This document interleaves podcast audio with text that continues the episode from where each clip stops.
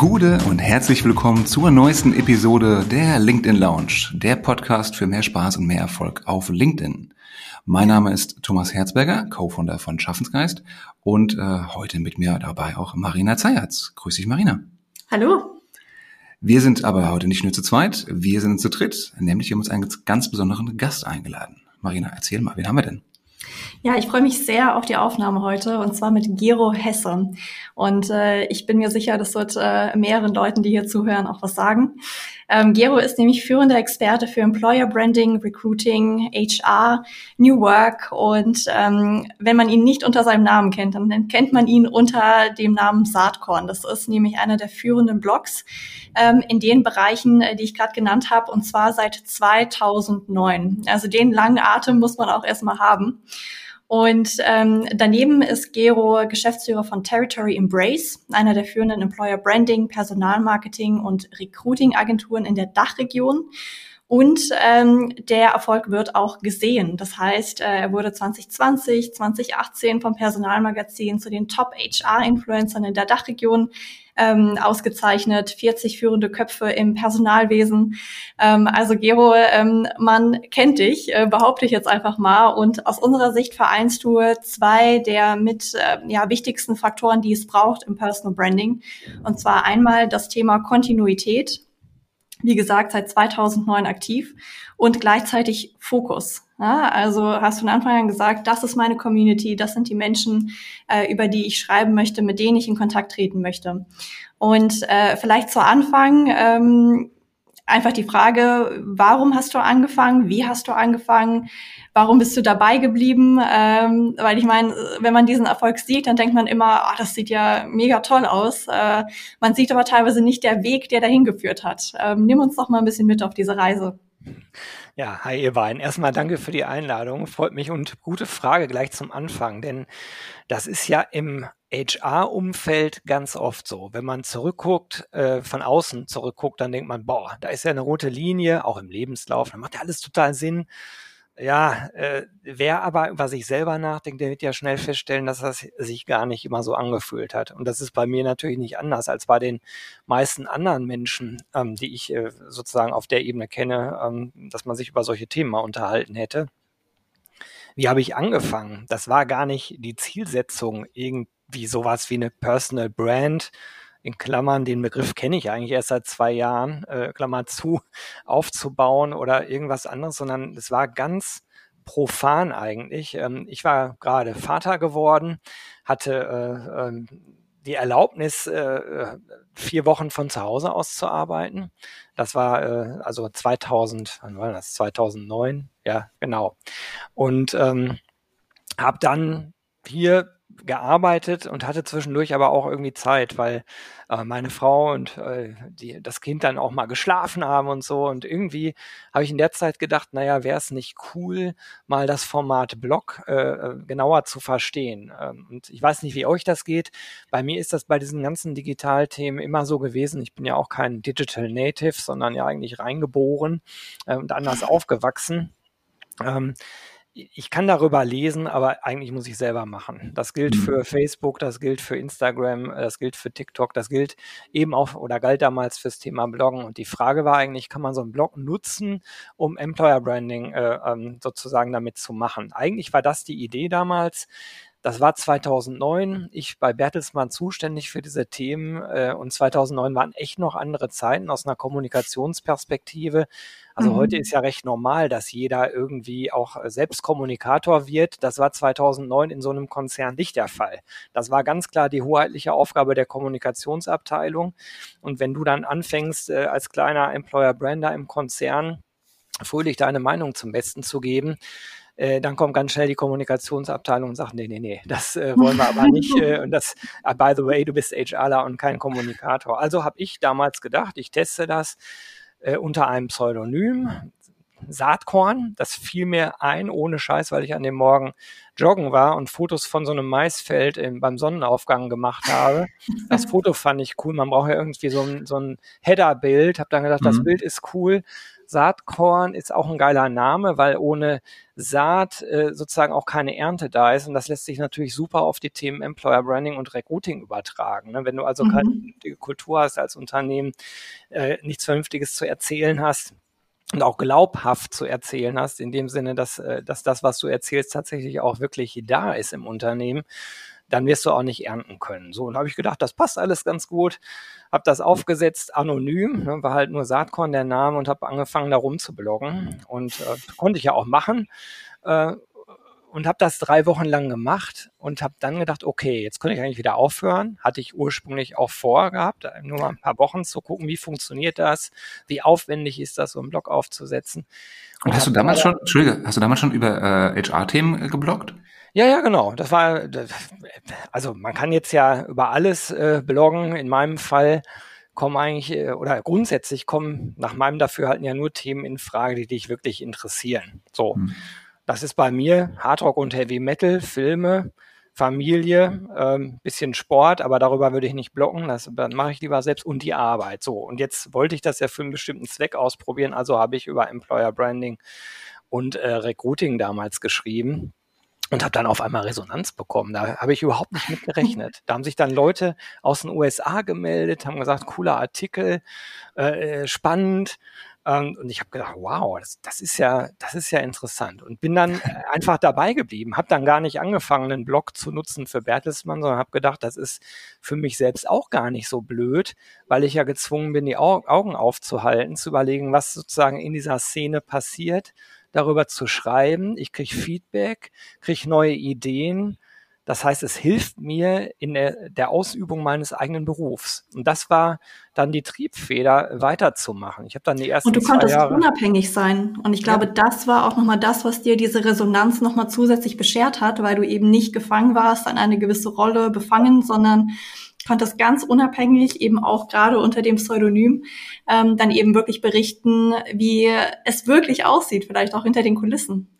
Ja, das habe ich gar nicht so gemacht, weil ich dachte, wenn, wenn das äh, rauskommt, äh, dann, dann ahnt ja doch irgendwer, ah. hier ist äh, irgendwer aus dem Employer Branding bei Bertelsmann zugange. Da gab es genau eine Person damals, das war ich.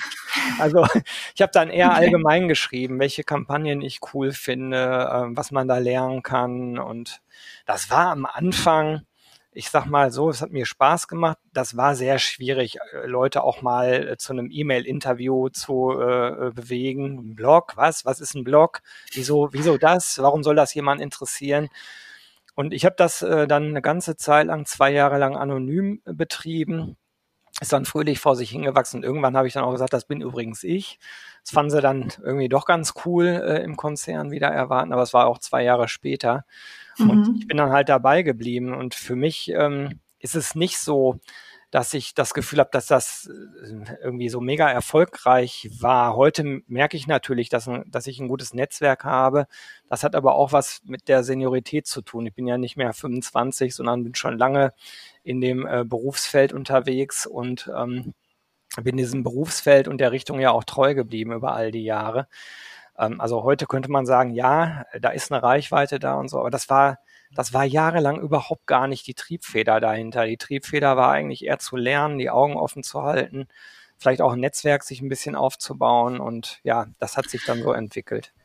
Aber Stichwort Sichtbarkeit und hat sich so entwickelt. Ähm, hast du noch praktische Beispiele, Tipps oder vielleicht auch ein paar Fails, wie du deinen Blog dann auch sichtbar gemacht hast? Mhm. Also ich habe am Anfang auch gerne rumgedisst und habe mir Themen rausgenommen und ich sage, ey, das ist ja so schlecht gelöst und das kann man ja so viel besser machen. Und es gibt Blogger, die sehr stark in diese Richtung gehen. Die gibt's in der HR-Szene, die gibt's auch in anderen Bereichen. Ich habe das am Anfang gemacht, weil man dadurch natürlich Reichweite und Reaktion bekommt, wenn man so ein bisschen provokant unterwegs ist. ist ja. Und habe dann aber irgendwann, ungefähr nach zweieinhalb, drei Jahren, für mich entschieden, das mache ich nicht mehr, grundsätzlich nicht mehr, sondern ich möchte nichts Negatives verbreiten. Ich möchte auch nicht Leute durch den Kakao ziehen, die ja vielleicht auch wissen, dass das, was sie machen, nicht ganz ideal ist, aber in einem politischen Konstrukt, System stecken, einem äh, Unternehmen, wo sie vielleicht äh, ja aufgrund politischer Gegebenheiten nur das machen können, was sie da machen können. Und das mhm. ist halt mhm. in dem Rahmen das Bestmögliche. Und dann jemanden öffentlich durch den Kakao zu ziehen und sagen, das ist auch Käse, was du da machst und du bist ja blöd und das geht doch tausendmal besser. Also ich habe wirklich was gegen diese Art von Besserwisserei und sich über andere stellen. Und mhm. das habe ich mir sehr bewusst vorgenommen, irgendwann genau den anderen Weg zu gehen und zu sagen, was ich cool finde, was ich bewundernswert finde was ich klasse finde. Das muss aber auch nicht immer in Gänze alles sein. Das können ja auch Elemente äh, und Facetten sein, ne? ohne dass man, dass man sagt, das ist alles nur toll. Ich meine, was ist schon alles nur toll im Leben? Aber man kann sich ja an, an positiven Role Models, an positiven Beispielen abarbeiten und das macht mir viel mehr Spaß. Ich habe keinen Bock auf Negativität. Äh, so, das war eine bewusste Entscheidung. Das ist sicherlich äh, ein, ein Ding gewesen. Das andere Ding ist, ähm, ja, so ein bisschen, wer schreibt, der bleibt. Ne? Also muss man auch fairerweise sagen. Also es ist, ja. ich würde lügen, wenn ich sagen würde, ich habe jeden Tag voll Bock äh, auf meinen Blog und Podcast. Aber die Wahrheit ist, äh, wenn es zehn Tage sind, habe ich an acht Tagen wirklich Bock da drauf und ziehe das dann halt einfach durch. Es gab Phasen, wo ich mir überlegt habe, ich höre auf damit, weil es auch belastend sein kann. Ne? Also diese Kontinuität ist nicht ganz unwichtig, wenn man sowas mhm. macht und die Frequenz. Ähm, und habe dann aber immer wieder gedacht, das gibt mir persönlich so viel. Ähm, es ist, ich lese kaum andere Dinge das ist vielleicht äh, auch so ein Geheimnis. Vielleicht denk, denken viele ja, äh, man, man guckt, was andere schreiben und hängt sich dran oder so. Ich versuche das nahezu komplett zu vermeiden. Ich lese zwar viel, aber nicht unbedingt aus den Bereichen, wo ich selber aktiv bin.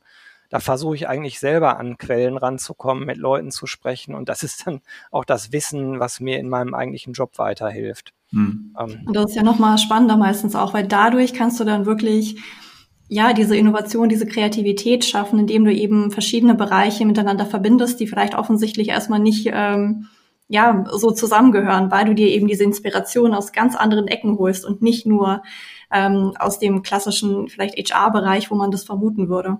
Ja, das ist finde ich auch nochmal sehr, sehr wichtig und zum Teil unterschätzt. Also ich sage auch immer Leuten, die zum Beispiel ähm, nochmal eine, eine andere Muttersprache haben. Lest doch mal die Blogs in eurer eigenen Muttersprache. Was passiert denn in den Märkten? Vielleicht findet ihr da nochmal ganz andere Ansätze, nochmal andere Inspirationen.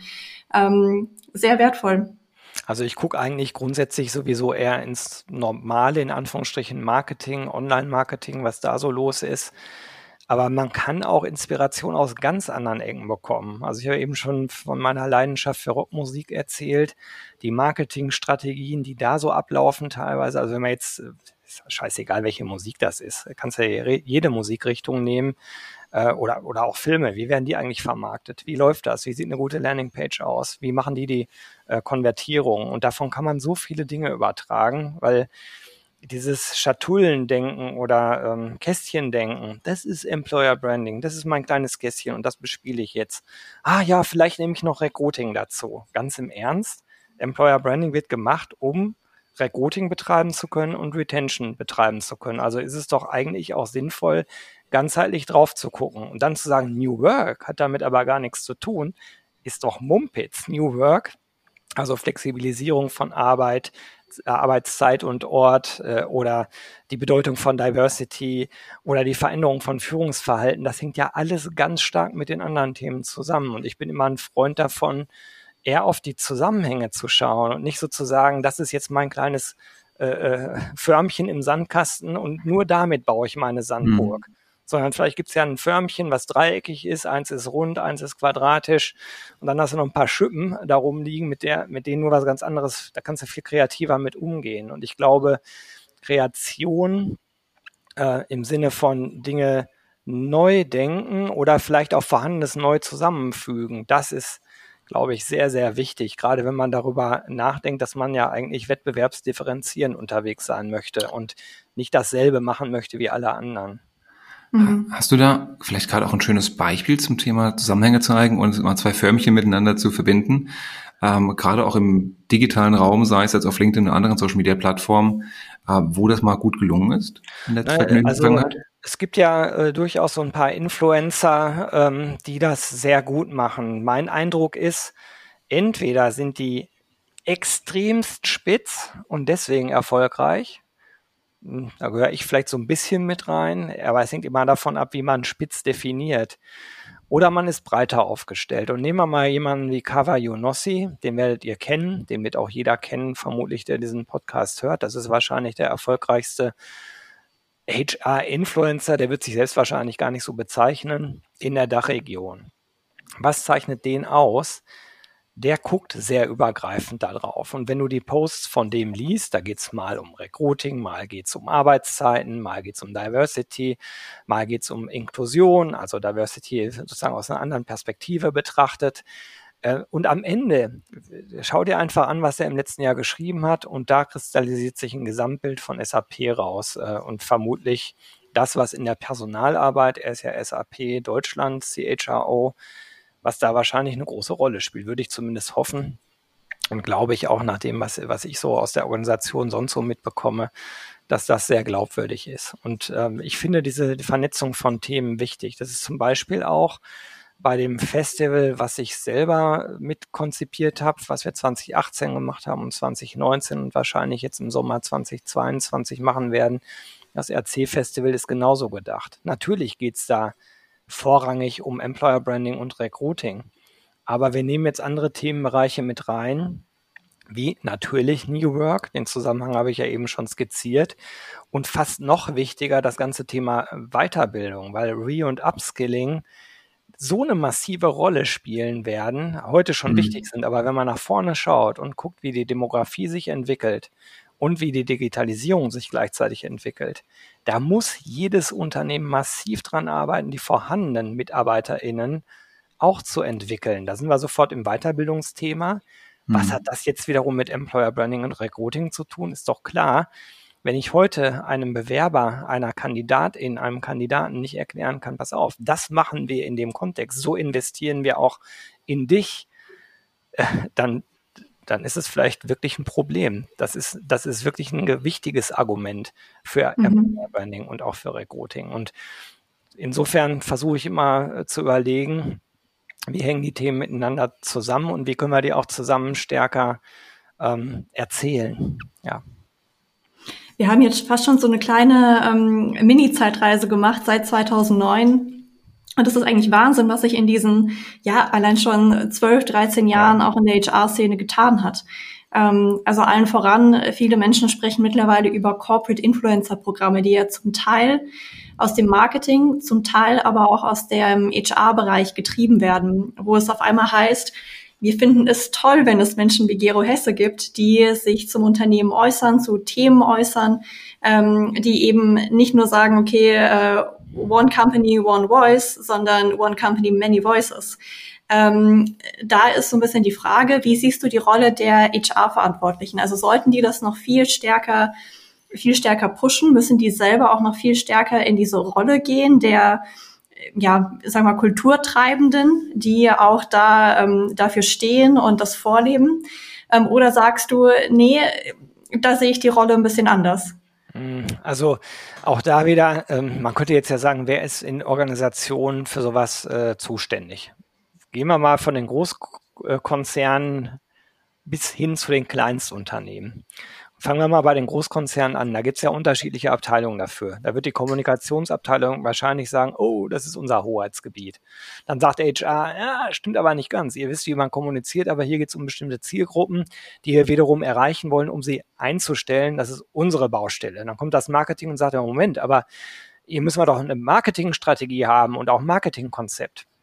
Es macht natürlich keinen Sinn, dass jeder einzeln losrennt. Man sollte sich gemeinsam an den Tisch setzen und überlegen, wer da eigentlich welche Rolle spielt. Ich komme gleich nochmal darauf zurück, weil jetzt, wenn wir immer kleiner weiter nach unten denken im Sinne von Firmengröße, dann landest du irgendwann, nehmen wir mal den normalen Mittelstand in einer Org, wo dann vielleicht ein Personaler auf 100 Mitarbeitende kommt und dieser Personaler oder die Personalerin, die macht dann alles. Employer Branding, Weiterbildung, Recruiting, Retention, Benefits und so, so weiter. Ne? Also das ist natürlich schwierig und soll jetzt auch noch anfangen, nach außen zu kommunizieren.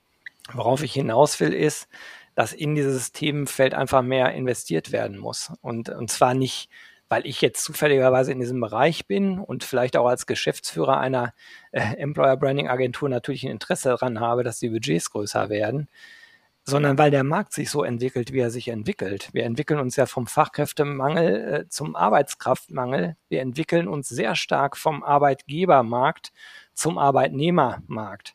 Mhm. Da sind die Machtverhältnisse halt anders und da gewinnt die Bedeutung von Kommunikation einfach äh, massiv. Und äh, wie ich kommuniziere, hat sich halt auch verändert. Und ich denke dann immer, man neigt dazu, zu sagen, ja, hier reden wir jetzt über einen bestimmten Lebensbereich, nämlich den Lebensbereich Arbeit.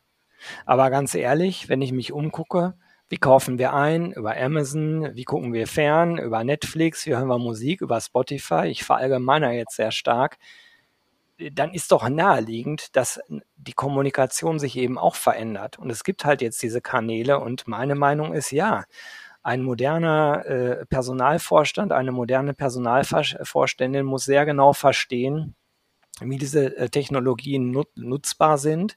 Vor allen Dingen muss sie aber verstehen oder muss er verstehen, dass die Technologie alleine noch nicht mal die halbe Miete ist. Also theoretisch kann jetzt jeder kommunizieren, aber die Frage ist ja, wie gestalte ich Kommunikation so, dass sie glaubwürdig ist, dass sie interessant ist, ähm, dass sie sozusagen die Zielgruppen auch wirklich erreicht. Mhm. Und äh, wir haben das erlebt, als Facebook äh, sozusagen äh, sich oder als die Unternehmen sich geöffnet haben für Facebook nach anständigem, äh, nach anfänglichem großen Widerwillen, so 2007, mhm. 2008, 2009 rum. Mhm. Da haben dann alle angefangen, Fotos aus der Kantine zu posten. Was, ist, was gibt's heute zum Mittagessen? Das kann man heute teilweise immer noch sehen. Und davon mhm. kann man relativ gut ableiten, ob die überhaupt kapieren, was sie da machen. Weil deswegen fängt garantiert niemand an, in dem Unternehmen zu arbeiten.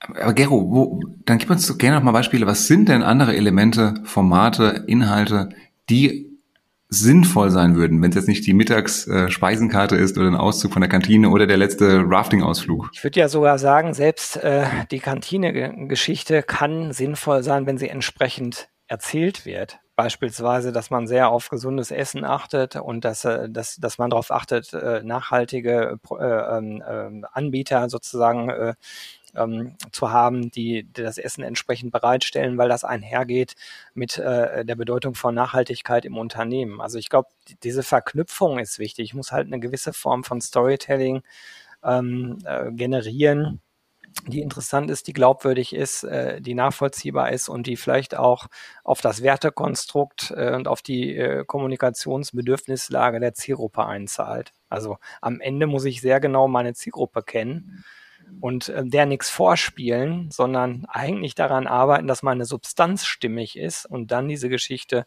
glaubwürdig nach außen erzählen. Also diese, diese ganzen gelackten Geschichten, wo man schon beim Lesen merkt, das ist durch drei Abstimmungsschleifen gegangen. Ja. Das halte ich für schwierig. Äh, ich glaube, die Zeiten sind vorbei, dass Menschen darauf reinfallen. Aber wenn ich nachfragen darf, Gero, auf der einen Seite sagst du, es bedarf diesem Wissen und der Strategie, wie ich, wen ich erreichen möchte, wie ich ihn erreichen möchte. Es muss zum Purpose passen, zum Brand des Unternehmens passen und zu den Bedürfnissen der Zielgruppe. Und auf der anderen Seite soll es nicht zu sehr, äh, verzeih die Ausdruck, zu geleckt sein, sondern irgendwo auch nahbar sein von vielleicht sogar von einzelnen Mitarbeitern. Wie, wie passt das zusammen? Wie kann ich jetzt Mitarbeiter auch außerhalb der Führungsregel HR enablen, diese Kommunikation zielführend zu machen?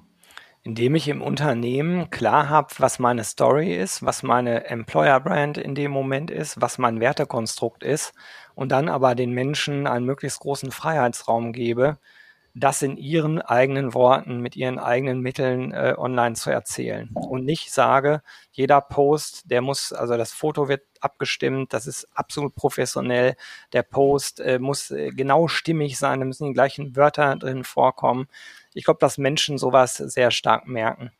Und das ist nicht so einfach herzustellen, weil ja lang nicht jeder Mitarbeiter, jede Mitarbeiterin überhaupt Lust hat, ähm, so zu kommunizieren. Also ich glaube, was auch wichtig ist, dass man, wenn man sozusagen die Story klar hat, die Werte klar hat, klar hat, worauf soll das eigentlich am Ende einzahlen, dass mhm. man dann auch die Leute in den Unternehmen identifiziert, die intrinsisch Lust auf so eine Art von Kommunikation haben, die Mhm. ohnehin vielleicht Social Media verstanden haben, das im Freizeitbereich nutzen und auch sagen, ich stehe so auf meine Firma, da habe ich Lust drauf, äh, das, das anderen zu erzählen. Das, Mhm. das ist halt, das ist nicht so, dass jeder das will. Das erleben wir als Agentur manchmal, wenn- wir so sagen, eigentlich müsste jeder Mitarbeiter im Idealfall zum Markenbotschafter werden. Mhm. Ist ja so eine Utopie. Und die Unternehmen sagen, super, dann entwickeln uns mal hier so ein paar Posts und äh, da knallen wir ein Foto dran und einen Namen dran. Ja, das, das ist es nicht. Ne? Das, das reicht nicht. Das, das merken Menschen, ob das aufgesetzt ist oder ob das echt ist.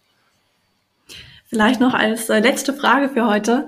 Ähm, gerade vielleicht die ähm, HR-Verantwortlichen, die hier zuhören. Was können die jetzt tun, konkret, um, ähm, wenn sie schon idealerweise natürlich, wenn die Basis stimmt, wenn gute Maßnahmen da sind, wenn wirklich die Kultur im Unternehmen stimmt, wie können sie jetzt anfangen und das auch ähm, dafür sorgen, dass das irgendwo noch stärker nach außen getragen wird? Weil ganz oft ist es ja so, die sagen dann, wir haben eine tolle Kultur, es ist, äh, die Leute sind happy hier drin, aber irgendwie außen kriegt es keiner mit. Also gerade so Mittelständler, ähm, die vielleicht dann auch noch in irgendwo, keine Ahnung, irgendwo auf der Pampa sitzen, eh schon Schwierigkeiten haben, gute Leute zu finden, allein wegen der Location. Wie kann jetzt ähm, ein HR-Verantwortlicher ähm, das anstoßen? Wie kann er da hingehen und sagen, wir wollen ähm, unsere Employer-Brand stärken und stärker kommunizieren, dass wir ähm, einfach von unseren Mitarbeitern wirklich gemocht werden? Also ich glaube, bevor man an Kommunikation denkt, muss man sozusagen, wie eben schon gesagt, an der Substanz arbeiten. Da muss ich erstmal sicherstellen, dass ich eine entsprechende Unternehmenskultur habe. Ähm, muss erstmal äh, sozusagen die Grundstrukturen dafür schaffen, dass ich dann auf dieser Ebene entsprechend anfangen kann zu kommunizieren. Oder anders ausgedrückt, wer in diesen Zeiten vornehmlich ähm, Brainworker sucht und immer noch meint, äh, dass man mit einem äh, äh, 9-to-5-Job im Office vor Ort äh, die Leute an den Start bekommt, der, der hat halt nicht verstanden, was passiert. Ne? Pandoras Mhm. Büchse ist auf, die geht auch nicht wieder zu. Also wenn ich das will, dann muss ich erstmal eine Remote-Kultur schaffen und dann kann ich anfangen, sie zu erzählen. Mein Hinweis an progressiv denkende HR ähm, Verantwortliche wäre, fang erstmal selber an und du kannst ja auch erzählen, das war unsere Vergangenheit, so kann es nicht bleiben. Wir sind auf einem Weg, auf einem Transformationspfad, das zu ändern. Und ich schilder euch jetzt mal regelmäßig hier auf meinem eigenen Kanal, woran wir gerade arbeiten. Wer das sehr gut macht, zum Beispiel, ist äh, Jörg Staff von Atrovia. Oh ja. Ganz, ganz toll der also äh, die ganze Organisation Richtung äh, agile Arbeit äh, bewegt mit seinem Team, wo Employee Experience eine große Rolle spielt. Und da ist er, der das, finde ich, sehr, sehr gut kommuniziert und sich da auch in die Karten schauen lässt und auch sagt, ja, das läuft gut, hier haben wir noch Herausforderungen. Ähm, das gefällt mir. Ähm, es gibt allerdings leider viel zu wenig ähm, HR-Entscheiderinnen, die, die wirklich nach vorne gehen. Und ich glaube, wer heute immer noch so dieses ähm, Bild im Kopf hat, äh, ich bin vor allen Dingen für die Gehaltsabrechnung da und dafür, dass arbeitsrechtlich alles funktioniert, das ist auch super wichtig. Don't get me wrong. Ne? Wenn, diese, diese äh, Bread and Butter Themen nicht laufen, dann hast du ein ganz Mhm. anderes Problem äh, im Mhm. HR-Kontext. Nur damit gewinnst du keinen Krieg mehr. Also Mhm. wenn du, wenn du, wenn du sozusagen das machst, aber dann auch an der Kultur arbeitest, dann auch an der Brand arbeitest und damit auch verstehst, dass du als Top-Entscheider für das Thema dich nicht wegducken kannst, auch nicht in der Öffentlichkeit, sondern eigentlich nach vorne gehen musst, dann ist, glaube ich, viel erreicht. Nur ehrlicherweise, das machen noch viel, viel, viel zu wenig äh, HR-Entscheiderinnen. Das finde ich interessant. Ne? Also es gibt viele, die auf diese Öffentlichkeit keine Lust haben. Und mein Glaube ist, nach vorne gedacht, wenn du so eine Rolle haben willst, dann musst du diese Art von ähm, äh, sich zeigen wollen, äh, extern kommunizieren wollen, das musst du mitbringen, glaube ich. Das gehört zum Role, Role Profile dazu, meiner Meinung nach. Kann das vielleicht daran liegen, dass HR eher als Dienstleister im Unternehmen wahrgenommen wird und weniger als der Treiber für solche Themen? Das kann gut sein, äh, würde ich dick unterstreichen, würde mir aber auch die Frage stellen, in der Vergangenheit, wo wir halt Arbeitgebermärkte hatten, da war das wirklich in dem Sinne ja nicht geschäftskritisch. Also braucht es eine funktionierende Gehaltsabrechnung, rechtlich muss alles erst reinlaufen. Leute kriegst du eh, weil der Markt ja so ist.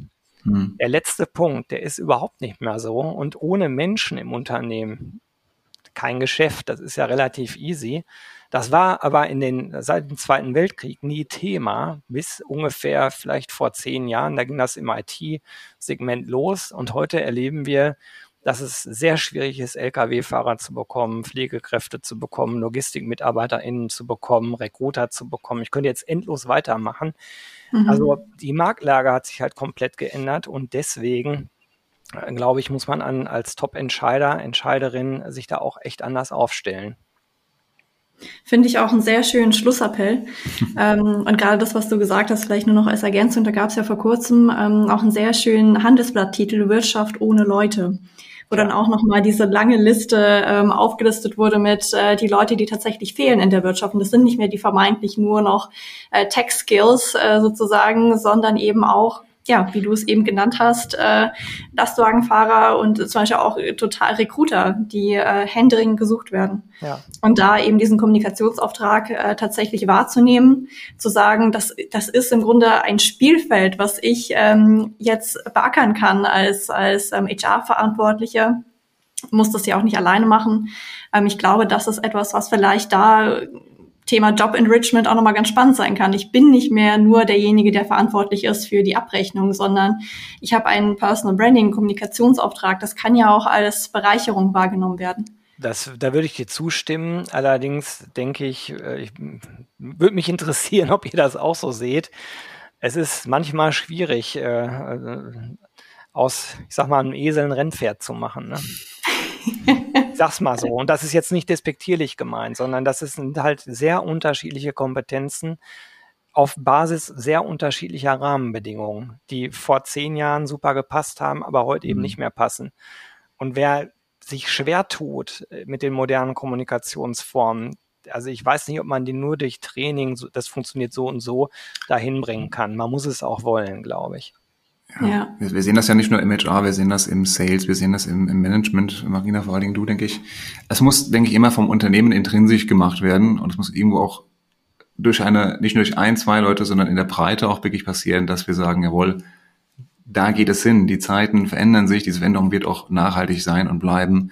Wir müssen das Thema angehen, ähm, damit wir eine Chance haben, Wettbewerb zu bleiben und äh, auch überhaupt äh, überlebensfähig zu bleiben. Ja, und ich meine, mit, äh, mit Saatkorn, mit Territory Embrace äh, leistest du ja einen wichtigen Beitrag, äh, dass sich da einiges verändert. Und ähm, es war ein sehr spannendes Interview, Gero. Vielen, vielen Dank dir. Ähm, ich habe wieder viel für mich auch äh, gelernt und mitgenommen und äh, freue mich schon drauf. Äh, freue mich schon auf die Resonanz der Hörer. Ja, vielen, ich bin vielen gespannt. Dank dir. Ich kann nur sagen, mir hat's auch total Spaß gemacht. Danke für die Einladung. Sehr gerne. Sehr schön. Ja, dann eine, ein Vorsatz äh, von mir für dieses Jahr war äh, auch wirklich mehr zur Interaktion aufzurufen. In dem Sinne, liebe Hörer, liebe Hörerinnen, nicht nur vielen Dank fürs Zuhören, sondern überlegt euch auch mal, für wen könnte denn dieser tolle äh, Beitrag mit Gero Hesse relevant sein? Wie sieht's denn bei euch im HR aus, gerade auch im Employer Branding?